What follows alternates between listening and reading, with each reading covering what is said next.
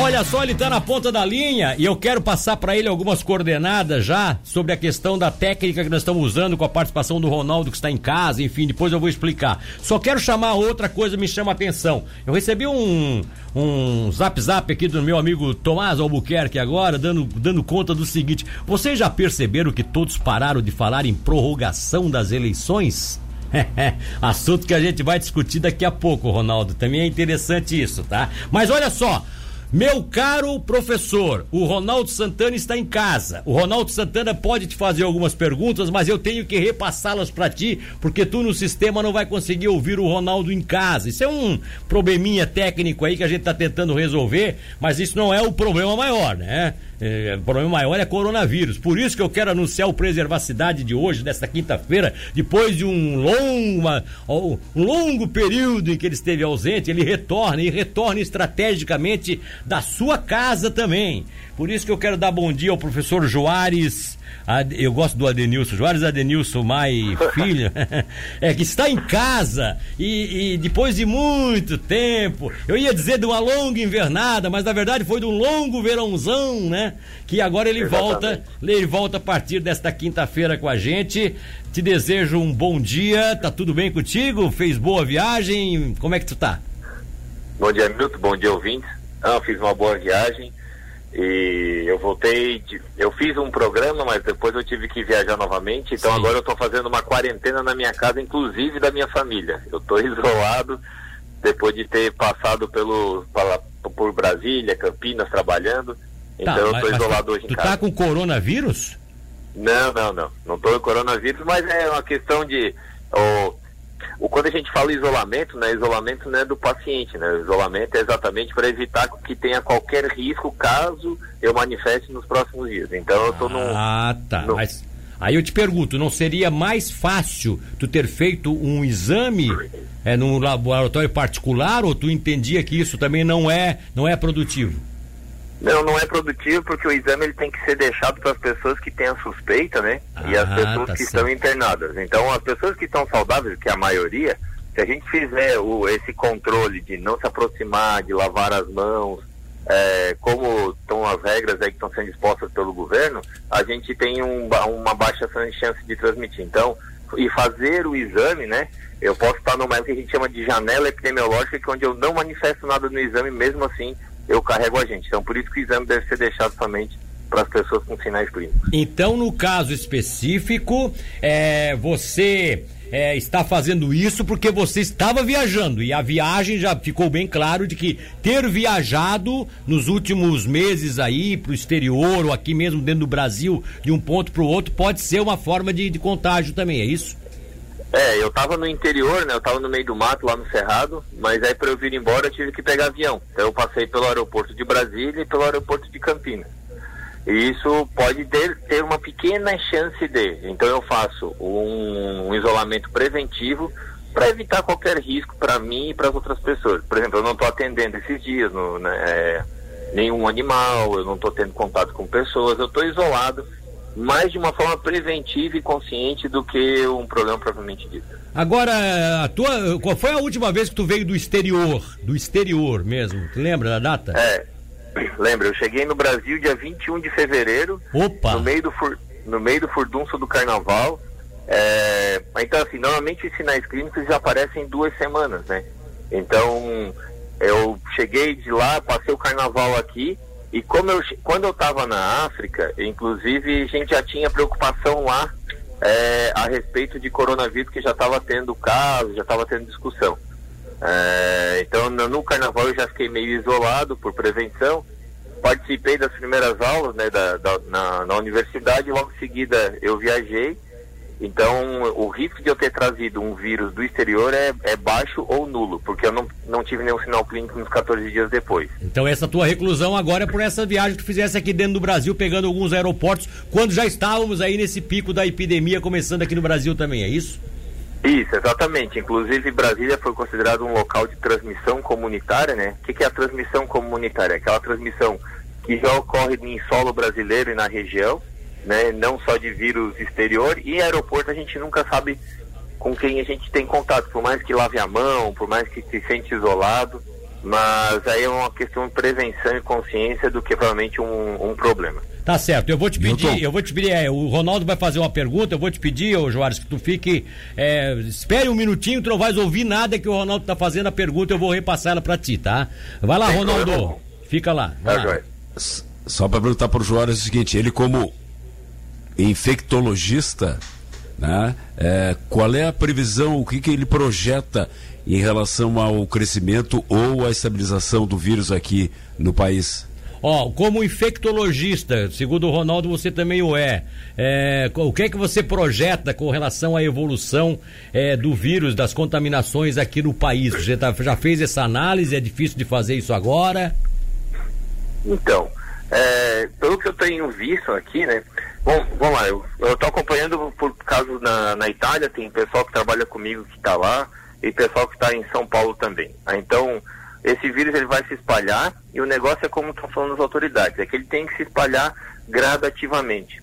Quando ele encontrar uma pessoa que tenha problema, essa pessoa vai para assim, é submetida ao hospital. Mas muitas vezes algumas pessoas podem até adquirir o vírus e não ter um quadro grave da doença e são potenciais transmissores. Então, assim, para a gente falar qualquer coisa como vai acontecer, o negócio, infelizmente, é esperar pelo menos uma semana para saber qual foi a efetividade desse isolamento.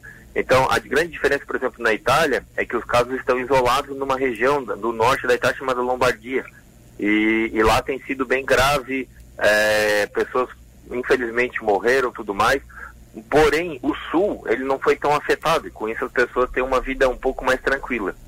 E aqui para nós o diferencial é que tem sido vários pontos de transmissão, né?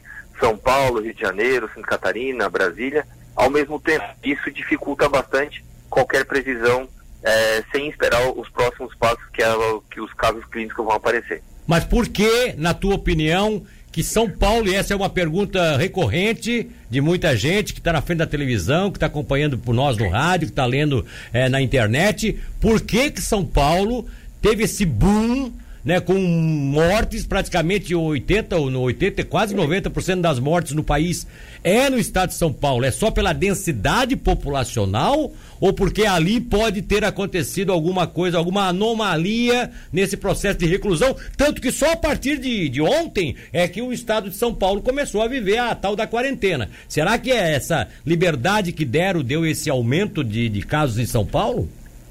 Milton, é muito difícil falar o porquê, né? O São Paulo tem um problema que ele, na verdade, é, o nosso coração financeiro é São Paulo. Ou seja, pessoas viajam muito, né? Inclusive muitas viajam para o exterior.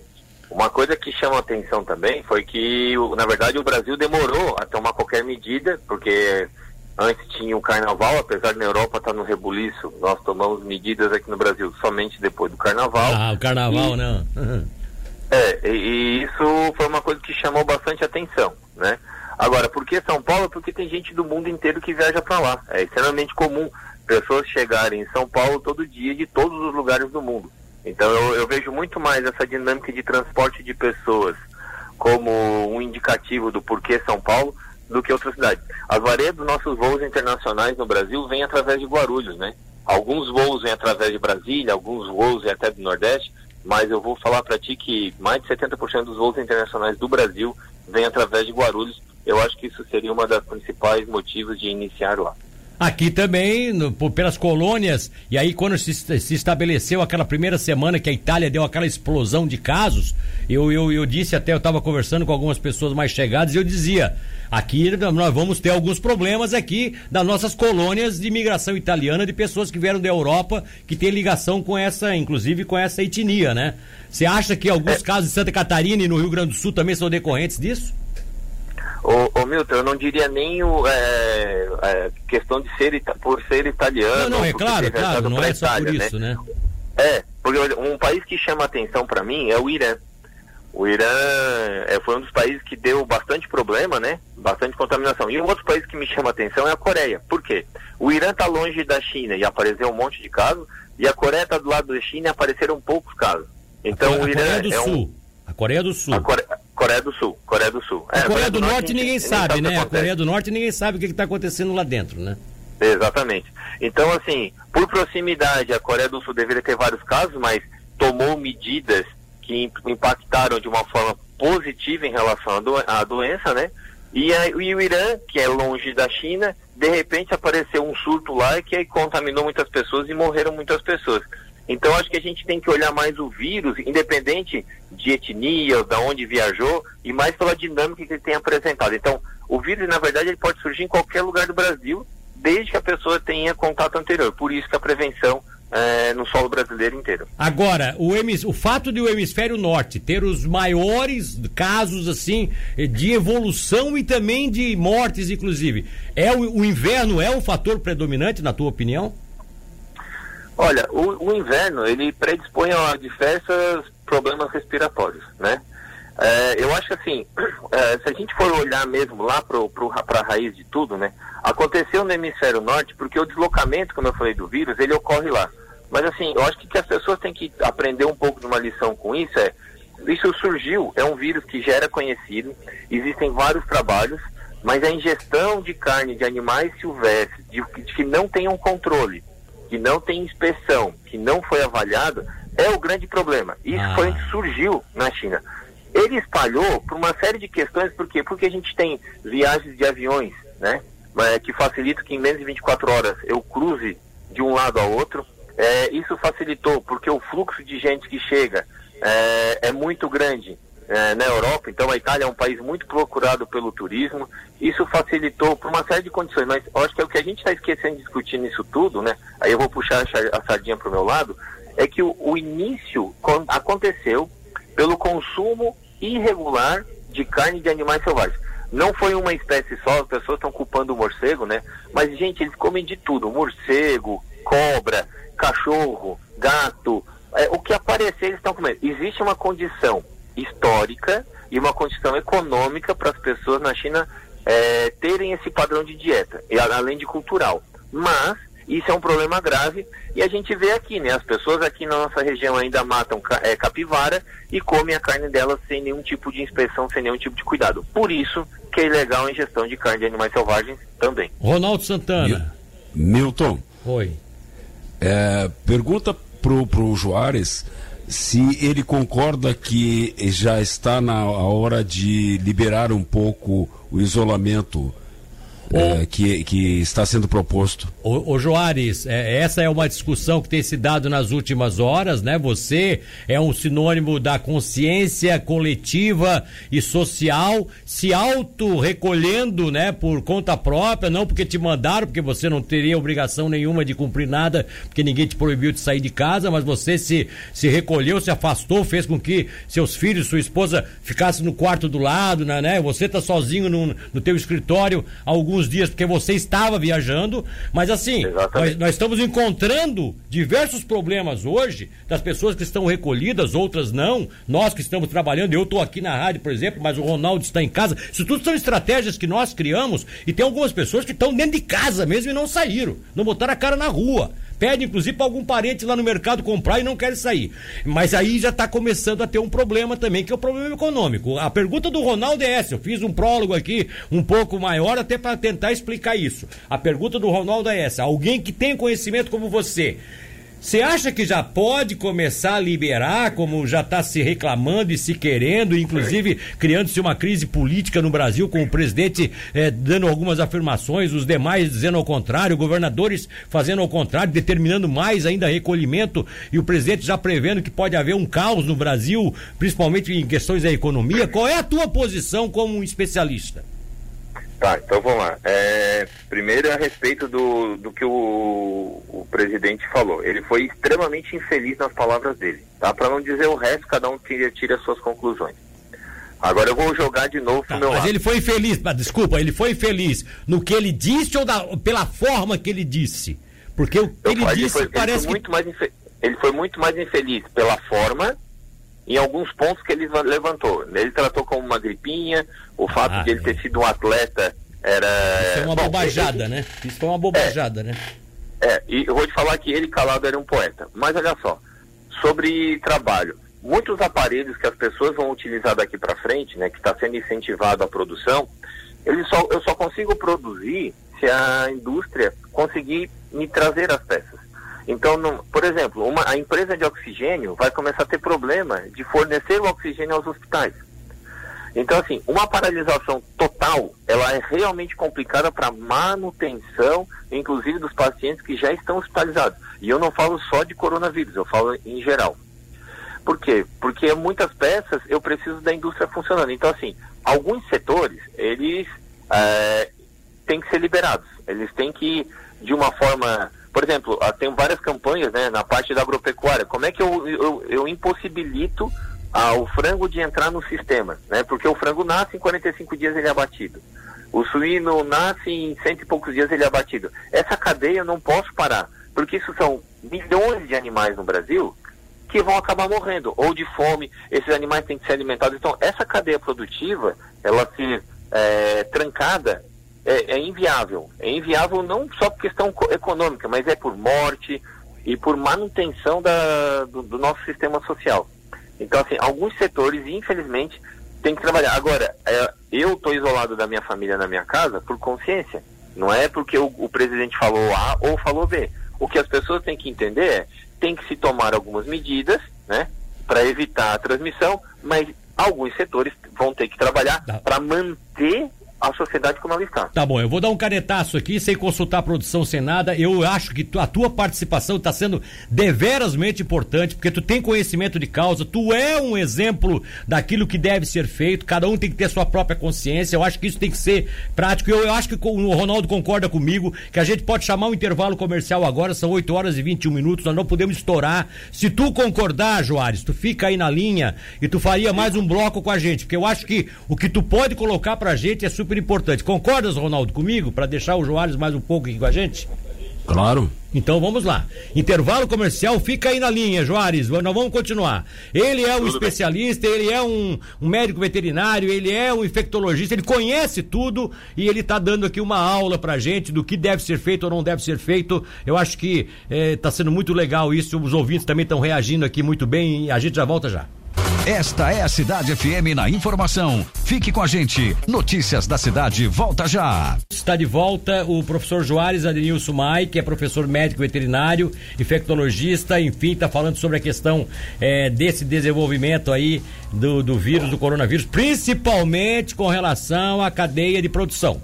E aí você colocou aí agora o, o, Joares, esse, esse, problema aí de alguns, alguns meios de produção que precisam ter precisam ter o segmento da cadeia. Ou seja, se vai produzir frango, tem que entender que é, 45 dias se produz o frango. Ou seja, Exatamente. nesse período aí de, de 15 dias que já estamos em isolamento, já tinha gente que estava produzindo frango.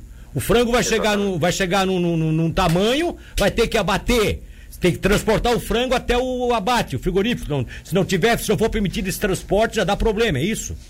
Exatamente. Só esclarecer algumas coisas para as pessoas entenderem. Né? Eu sou epidemiologista, eu estudo dinâmica de doenças em populações animais. Né?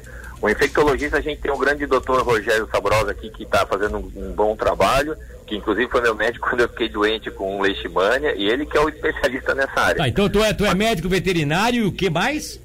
Epidemiologista. Epidemiologista, tá bom. Isso, tá? É, então vamos lá. O que que acontece? Uma vez um animal entrou na cadeia de produção, ele leva 45 dias. Só que nesse meio tempo ele precisa de atendimento, ele precisa de comida, né? Ele precisa de transporte. As famílias estão isoladas nos seus sítios, cuidando dos animais, mas elas precisam de suplemento, né? E outra, esse frango quando chegar, ele precisa ser abatido, ele precisa ser inspecionado, ele precisa ser é, preparado, né? Para chegar na nossa gôndola. Então, assim, essa cadeia de, de porque assim, por mais que a gente tá to, as pessoas não precisam ir de uma forma conjunta para os mercados. É, a gente é, o que tem sido falado é né, que vai ser mantido né, o alimento do mercado, mas para isso ser mantido, e tem toda uma cadeia para trás que ela é fundamental que seja mantida. Então, por exemplo, a Unisul tomou a iniciativa, né, suspendeu as aulas e nós estamos procurando, na medida do possível, fazer as coisas online, através do sistema, através da internet. Então, essa é uma medida que já ajuda. Né? Os jovens eles não se contaminarão, mas muitos jovens têm contatos com gente mais idosa ou com pessoas de risco, imunossuprimidos, por exemplo. Então, assim, o setor que pode ficar em casa, neste momento, ele deve ficar em casa. Né? Mas alguns setores, de acordo com o que as autoridades acham conveniente, eles, infelizmente, eles vão precisar enfrentar essa crise trabalhando. Tá bom, o Ronaldo tá lá, daqui a pouco talvez, se tiver outra pergunta, pode fazer agora, Ronaldo. Eu já Eu, eu, passo aqui eu posso ele. levantar um ponto, Milton, rapidinho? Sim, pode, vai lá. Assim, ó, as pessoas. Muita gente me perguntou, me ligou, inclusive pediram para fazer vídeo. Eu não fiz vídeo, acho que tem vídeo demais. Mas um ponto que chama atenção, as pessoas estão discutindo sobre o coronavírus de animais, né? Então, existe dois tipos de coronavírus, se a gente for explicar o chamado alfa e beta. O alfa é o que ataca cães e gatos. Ele dá problema digestório, ou seja, problema de intestino, de estômago em cão, e dá um problema de abdômen, de barriga em gato. Esse é um tipo de coronavírus. Tem outro coronavírus que ataca primata, que somos nós. Então, a vacina que existe de cão e gato não vai funcionar em pessoas. Tem um monte de gente injetando essa vacina. É louco, né? Pode dar uma série de reações. Essas vacinas são preparadas exatamente para cães e gatos e produzem imunidade contra vírus de cão e gato. O vírus que está atingindo a- aos seres humanos, ele não vai ser imunizado, a pessoa não toma vacina e não vai ter proteção contra esse vírus se tomar a vacina de cão e gato. Então, por favor, parem de perguntar para os médicos veterinários se pode usar a vacina de cão e gato, que não pode. Outra coisa que eu. O Ronaldo. Oi? Quer fazer não, uma- não, tô ouvindo, não tem nenhuma pergunta Não. agora. Então, outra coisa que eu gostaria de saber, o, o, o Joares, que eu acho que é importante, você falou que você teve na África, inclusive, e quando você chegou da África, já pelo prazo que você já chegou, de lá você não teria trazido nada. E aí, se a gente for também buscar lá atrás, a gente vai ver que até semana passada, até ontem, ou anteontem, a África tinha poucas, mas pouquíssimos casos registrados na África. Ontem, todavia, países africanos começaram a anunciar que estava, estavam surgindo eh, vários casos, né, em várias cidades, maiores aglomerados, em vários países africanos, inclusive da, da, se não me falha a memória, da África, agora não me lembro qual é, o, qual é a região da África ali, mas enfim, né, enfim, a coisa chegou na África e todos nós sabemos, e todos nós sabemos que ali nós temos um grave problema, não é, não é só transmissão por animais, né? Porque a África é, ela é praticamente é toda habitada também com animais é, selvagens, mas ali nós temos um grave problema de populações paupérrimas, né? Entregues a, a Deus dará, se é quando eles têm Deus ainda, porque às vezes nem, nem Deus tem, né? Aquilo é uma misturança lá. O que é que você acha que pode acontecer? Então vamos lá. Verdade, deixa eu acrescentar alguma coisa ó, ó, pergunta para, para, ô, Juarez, para que o, o, o Ronaldo quer acrescentar alguma coisa. Vai lá, Ronaldo. É, em cima de- dessa pergunta do Milton, né, dessa tua pergunta, Milton, é, o que determina a diferença da, da velocidade de transmissão dos vírus? Porque nós tivemos o ebola, mas ele fica, ele é mais lento né, na transmissão. O que determina que, por exemplo, o corona tem essa velocidade de transmissão? Tá, então tá aí, ó. O Ronaldo acrescenta em cima disso, já que nós falamos de África, o que determina a velocidade de, de expansão do vírus. É, com- comparou com o ebola, que é um vírus muito letal, mas que ele ficou praticamente reduzido ao ambiente africano, porque não, né? ele, ele demora mais para se expandir. É, pode ser o fato de ser isolado numa área? Isso também seria uma razão? Então vamos lá. Diferença, o ebola. O ebola é um vírus que ele, quando ele manifesta sinal clínico, a tendência dele é matar o paciente? Então isso facilita, porque existe uma cultura na África de quando existem pessoas que morrem demais em uma tribo, aquela tribo é isolada, isso é uma cultura milenar. Só para vocês terem uma ideia, né? Quando eu estava na África, eu perguntei quantos anos tinha a família de uma pessoa lá. Ele falou assim, a minha família tem 1.500 anos. Então, assim, a 1.500. cultura dele, o nosso país tem 500 anos. Então, a cultura deles é muito antiga. Eles enfrentam problemas de doenças há muitos anos. E isso é cultural. Apesar da gente, ente- eu entendo, né, que a parte da África, ela é bastante pobre, na verdade, algumas áreas, inclusive as áreas com as quais eu visitei e eu trabalhei, elas não são tão pobres assim. Mas existe uma coisa interessante lá que é o isolamento, né? As pessoas se isolam nas suas regiões e isso dificulta com que o vírus seja transmitido. Então, o ebola, ele, além de deixar muito doente, ele mata muito rápido qualquer paciente, poucos sobrevivem, o que é diferente do coronavírus, que ele muitos se contaminam e poucos morrem. Então, a transmissão do coronavírus, ela é muito mais eficiente. De por quê? Porque o coronavírus ele tem um, um mecanismo de, de, de, de ação no organismo que vai que se concentra no pulmão. Para quem não conhece, o ebola faz com que a pessoa transpire ela sangue, né? Ela elimine sangue por todos os poros, elimine sangue por vômito, por diarreia. Então, assim, é um vírus muito mais agressivo. Então, essas duas dinâmicas facilitam com que o coronavírus se espalhe muito mais e que o ebola seja eficiente em matar seu hospedeiro. Então você, aí da, de, de, diante da minha pergunta, a tua resposta seria, dá para se imaginar que seria o quê? É, não deve ser muito preocupante o fato de ter chegado na África, pode preocupar pelo número de mortes que pode fazer, por, por ser uma, uma população paupérrima, alguns governos lá estão totalmente perdidos, é, muitos países são mandados por tribos, por briga, guerra civil, tem vários países lá em guerra civil até hoje, há décadas já, quer dizer, isso Sim. pode ser um causador de muitas mortes, mas dali para se expandir seria difícil porque ele já é da cultura cultura deles, cada tribo ficar restrita ao seu, ao seu meio, é isso? Isso também, mas assim, a, a, apesar da, dessa impressão né, de alguns lugares serem pobres, existem alguns lugares onde os governos já tomaram medidas. Por exemplo, quando eu estava lá em fevereiro, toda pessoa tinha a temperatura medida quando chegava no aeroporto. Em qual, qual país? Em qual país? Em qual país? Em qual país? Eu, Botsuana e África do Sul. Nesses dois já estavam com medidas em fevereiro já? E, é, é, no início de fevereiro, quando Olha. eu cheguei no dia 9 de fevereiro, já era medida a temperatura. Ou seja, o mundo já sabia disso, né? Volto a falar, a gente demorou um pouquinho por causa do carnaval. Mas as medidas já, já, tinha, já eram tomadas. Então, é, cada vou te dar um evento, um evento que aconteceu na África do Sul, quando eu cheguei, é, voltando de Botsuana, um, um senhor morreu na nossa frente, né? Então, assim, isolaram a área, fizeram atendimento, mas a princípio foi infarto, porque foi pelo, pela reação das pessoas. Mas assim, então as medidas e, o, e a pessoa caiu em menos de dois minutos, ele já estava todo paramentado para tentar reverter, inclusive com desfibrilador. Então já, já tinha um, um plano de controle desse na África em fevereiro. Então, assim, ó, vários lugares fora o Brasil já estavam tomando as medidas preventivas.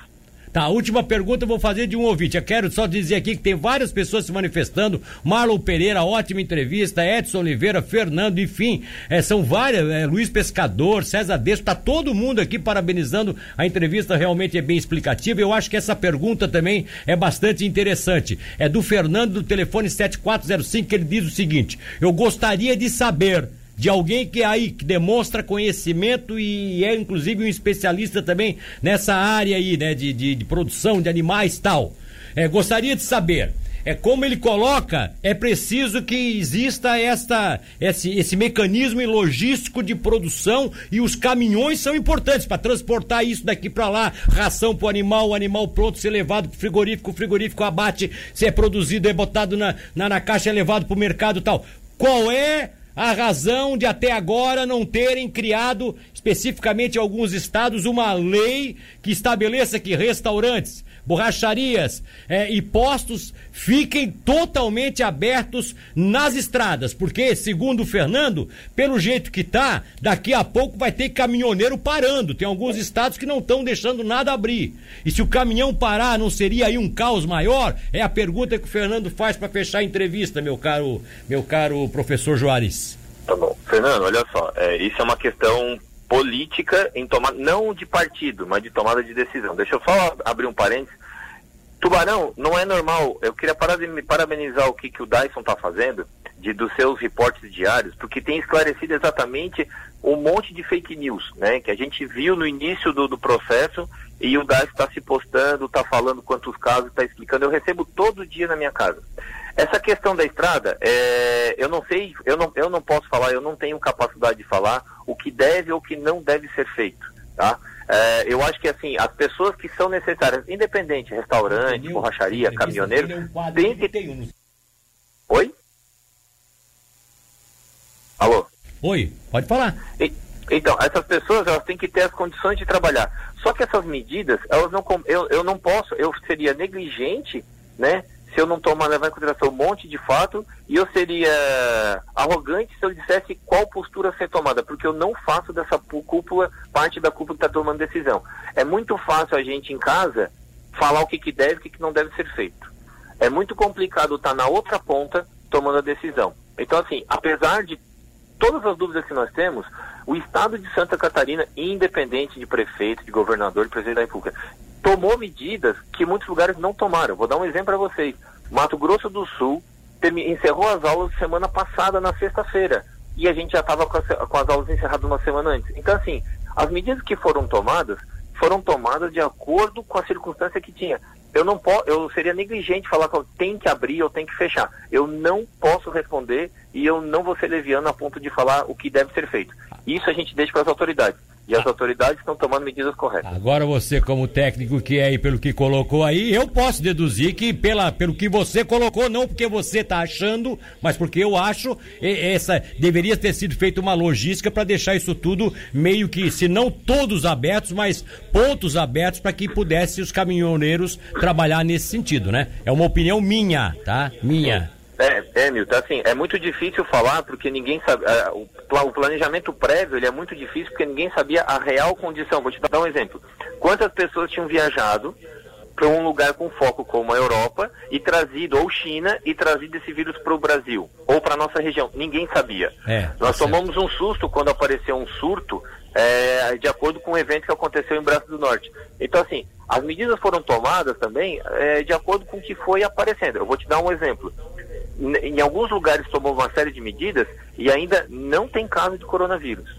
Mas tem alguns lugares que tomaram medidas e a quantidade de coronavírus foi maior do que o esperado. Então, assim, é muito difícil a tá. tomada de decisão tá prévia. Certo. Amigo, Fernando do 7405 tá agradecendo, Nara Folquini tá dando bom dia, pa, tá dando parabéns. Kellen Bardini, excelente trabalho, essa entrevista até é fantástica. O André Salvalar já me dando parabéns pela entrevista com o professor Joares. Enfim, tem muita gente se manifestando, tu vai ficar em casa, vai ficar aí nos escutando. Qualquer outras manifestações eu passo depois. Muito obrigado, hein? É, valeu esses dois blocos contigo hoje, porque realmente a gente sai daqui conhecendo um pouco mais do que é preciso ser feito. Um abraço, professor, muito obrigado. Eu que agradeço o espaço, um abraço a todos.